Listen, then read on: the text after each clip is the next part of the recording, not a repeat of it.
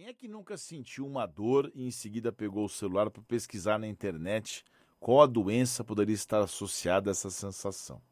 E o que é pior, quando faz isso, parece que às vezes você vai encontrando coisa, parece que você vai morrer. Né? Aí se piora a situação, né? piora.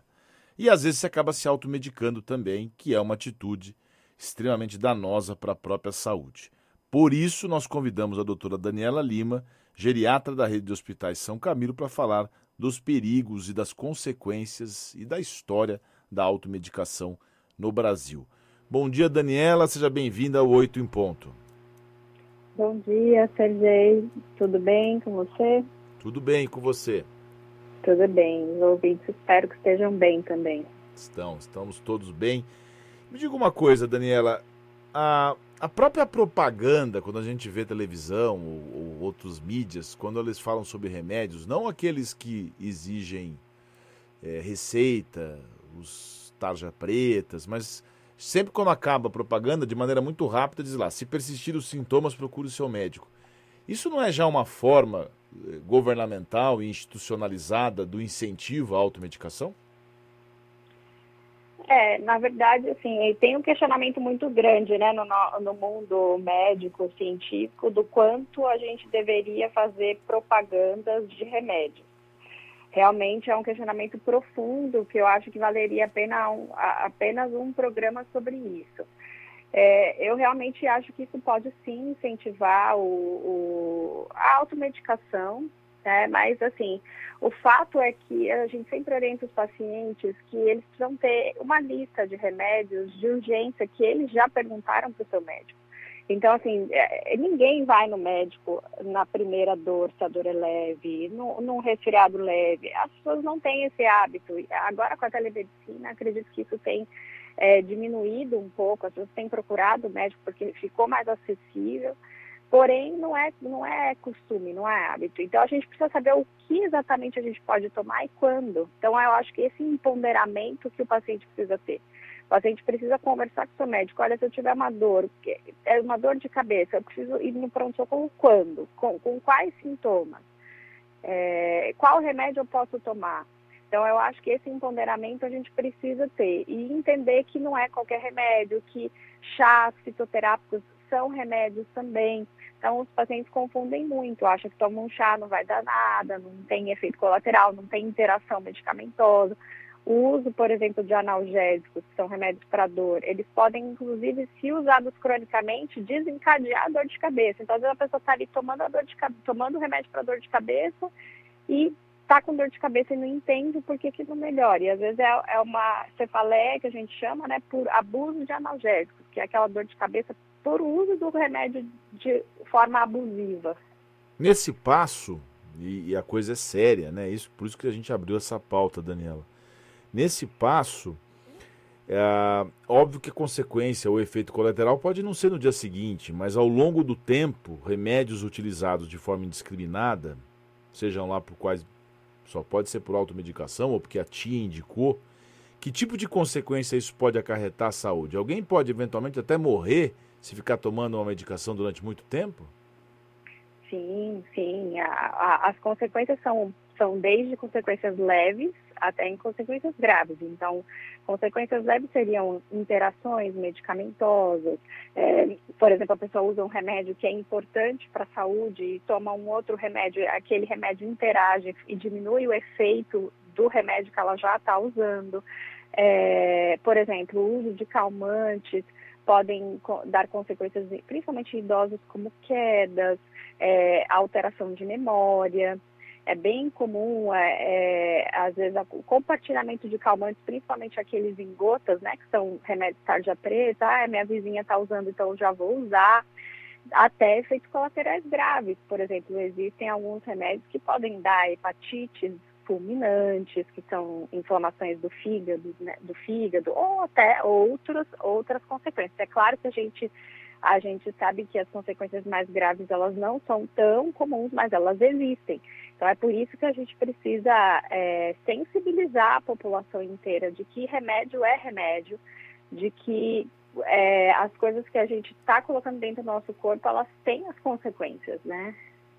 Uma vez eu acompanhei uma pessoa que sem querer tomou uma espécie de overdose, enfim, não cabe aqui o detalhe. Mas me chamou a atenção, doutora, que o médico no dia me falou o seguinte: olha, às vezes a pessoa, quando toma, por exemplo, um excesso de remédios faixa preta, calmantes, isso é claro é gravíssimo e é perigosíssimo. Mas se a pessoa tomar, por exemplo, uma caixa de um anti-inflamatório que tem em farmácia, a, a, o fator tóxico disso é muito grave. Então eu acho que é daí que vem essa história, né? Não, nem, não é porque não precisa de receita que o remédio não tenha consequências sérias, né? Sim, sim. A, a, assim, a orientação que eu sempre dou para os pacientes é o seguinte: anti-inflamatório e corticoides, que são remédios que no Brasil são vendidos sem receitas, é, devem ser usados com muita, muita cautela. São dois remédios que têm efeitos muito colaterais se uso abusivo e até, de repente, se um uso agudo, uma gastrite, por exemplo, até um sangramento gástrico, dependendo se a pessoa já tem uma predisposição, ela pode ter com anti-inflamatório uma hemorragia é, gástrica intestinal, né? A gente chama hemorragia digestiva. Então, assim, é, precisa tomar cuidado sim com todos os remédios que estão dentro da farmácia, independente se existe a necessidade ou não de prescrição com receita. O ouvinte Francisco Costa mandou uma mensagem que é só ler a bula, a bula da dipirona para ver se vocês continuam tomando. Mas assim, também bula, a bula é para a gente ficar lendo mesmo e também se o médico falar para tomar, tem que tomar, né? É difícil, porque se a gente lê a bula, a gente não toma nenhum remédio. É, é, importante, assim, a gente ter a consciência de que todos os remédios são remédios e todos podem ter efeitos colaterais, sim ou não. Então, eu acho que mais um empoderamento da escolha mesmo, do porquê que eu estou tomando aquilo, quais são as consequências que poderiam dar, eu acho que isso é muito importante para o paciente ter. Agora, quando a gente precisa, a gente precisa tomar. Então, assim, muitas vezes a gente também não quer tomar, né? Eu sou médico, mas eu também sou paciente. Então, a gente também não quer tomar um remédio, mas às vezes precisa. Então, você acaba tomando e arcando com as consequências do risco. E o risco, ele varia, cada remédio tem um risco, mas é, a dipirona tem menos risco, por exemplo, que um um exemplo, né? Mas tem risco sim. Tem países, inclusive, que a dipirona nem é incluída na rol de medicações.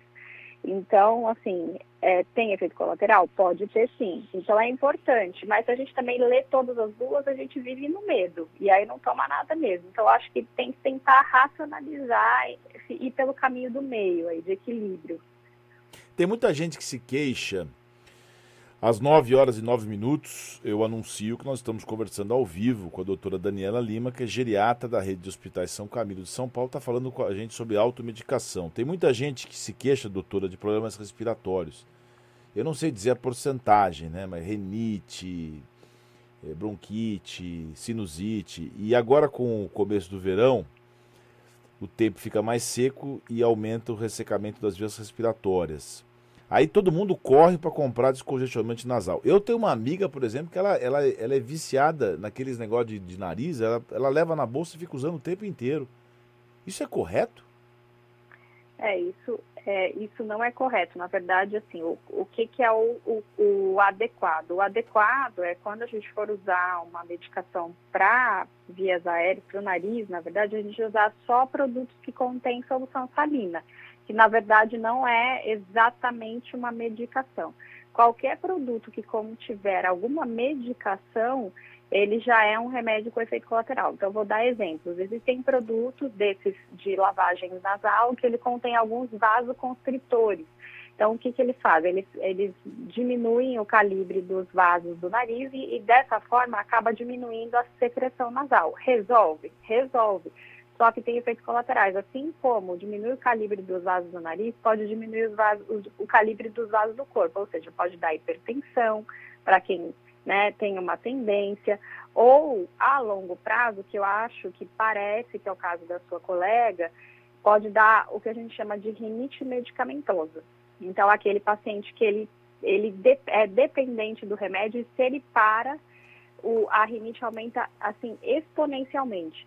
Então, a pessoa fica como se fosse viciada mesmo no remédio para tirar, aí depois depende de um médico para ajudar a fazer toda a transição. Precisa de outro remédio, né?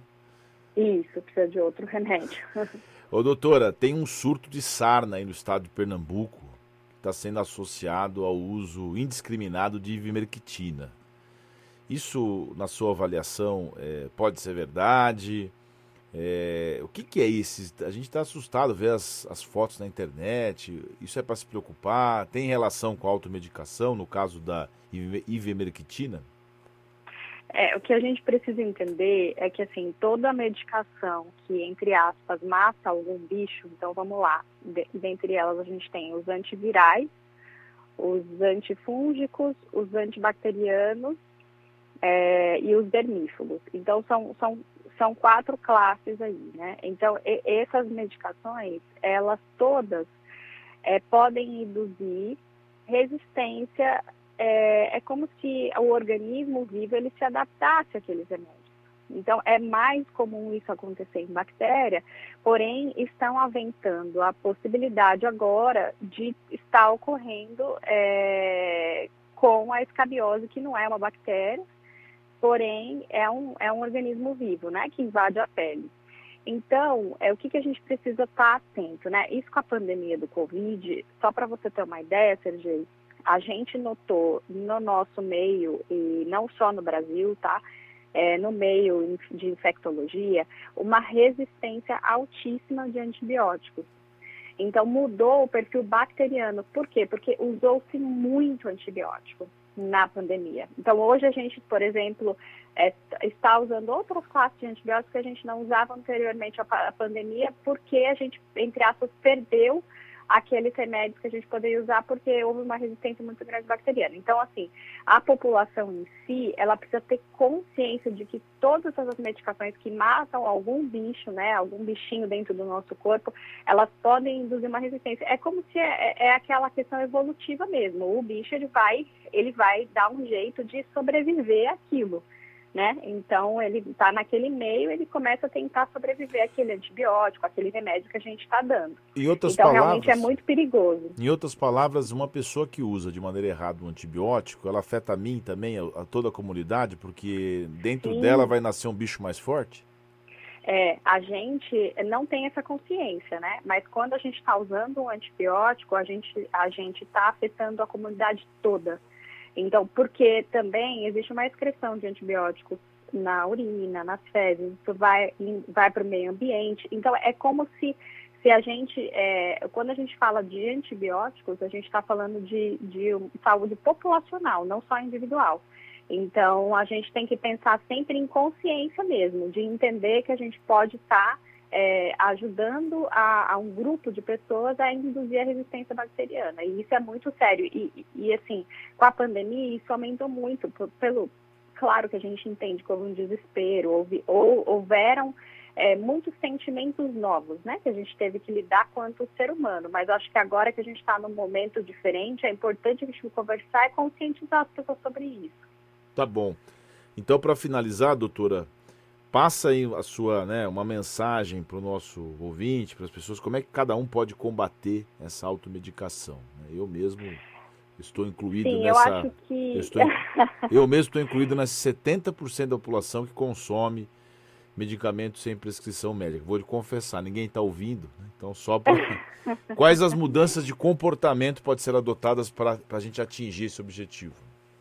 É esse empoderamento que eu falei, Sergio. Então, a gente precisa ter uma lista de remédios que já foi conversado com o nosso médico e saber qual é a frequência de uso que a gente pode usar. Olha, doutor, aqui, ó, esse remédio, se eu tiver congestão nasal, eu posso usar esse? Qual é a frequência?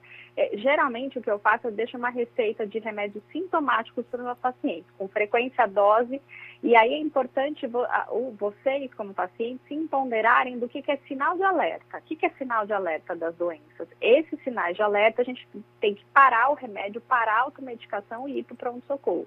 Então, é importante ter essa listinha de remédios. Então, por exemplo, ah, eu estou com uma dor de cabeça, eu posso tomar uma dipirona? De quanto em quanto tempo? Mas aí, quando eu devo parar e procurar um médico, um pronto-socorro? Eu preciso saber disso enquanto paciente. E isso não é difícil, tá? Isso é algo simples é, que dá para todo mundo aprender.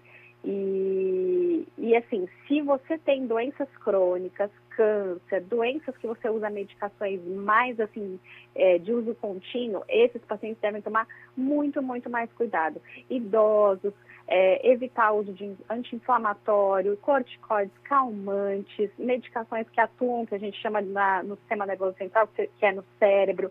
Então, todas essas medicações a gente tem que evitar de, de se automedicar. E, como a gente já conversou, antibióticos em geral. Muito bem. Conversamos ao vivo com a doutora Daniela Lima, geriatra da rede de hospitais São Camilo de São Paulo, que falou sobre a automedicação no Brasil. Doutora Daniela, muito obrigado, viu, pela sua participação no, no, no 8 em Ponto e uma excelente quarta-feira para você. Obrigada, você, CG, as ouvintes, e espero que a gente consiga diminuir a quantidade de pessoas que se automedicam com essas entrevistas. Também esperamos. Um abraço. Um abraço. Tchau, tchau.